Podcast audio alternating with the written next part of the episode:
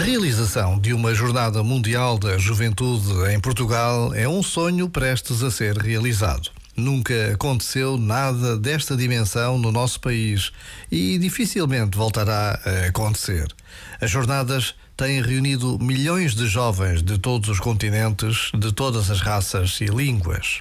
Durante uma semana, os jovens mostram ao mundo que é possível sonhar e construir uma sociedade onde todos se sentem irmãos. Por vezes, Basta esta pausa para nos apercebermos da dimensão do que iremos ver na primeira semana de agosto em Lisboa. Já agora, vale a pena pensar nisto.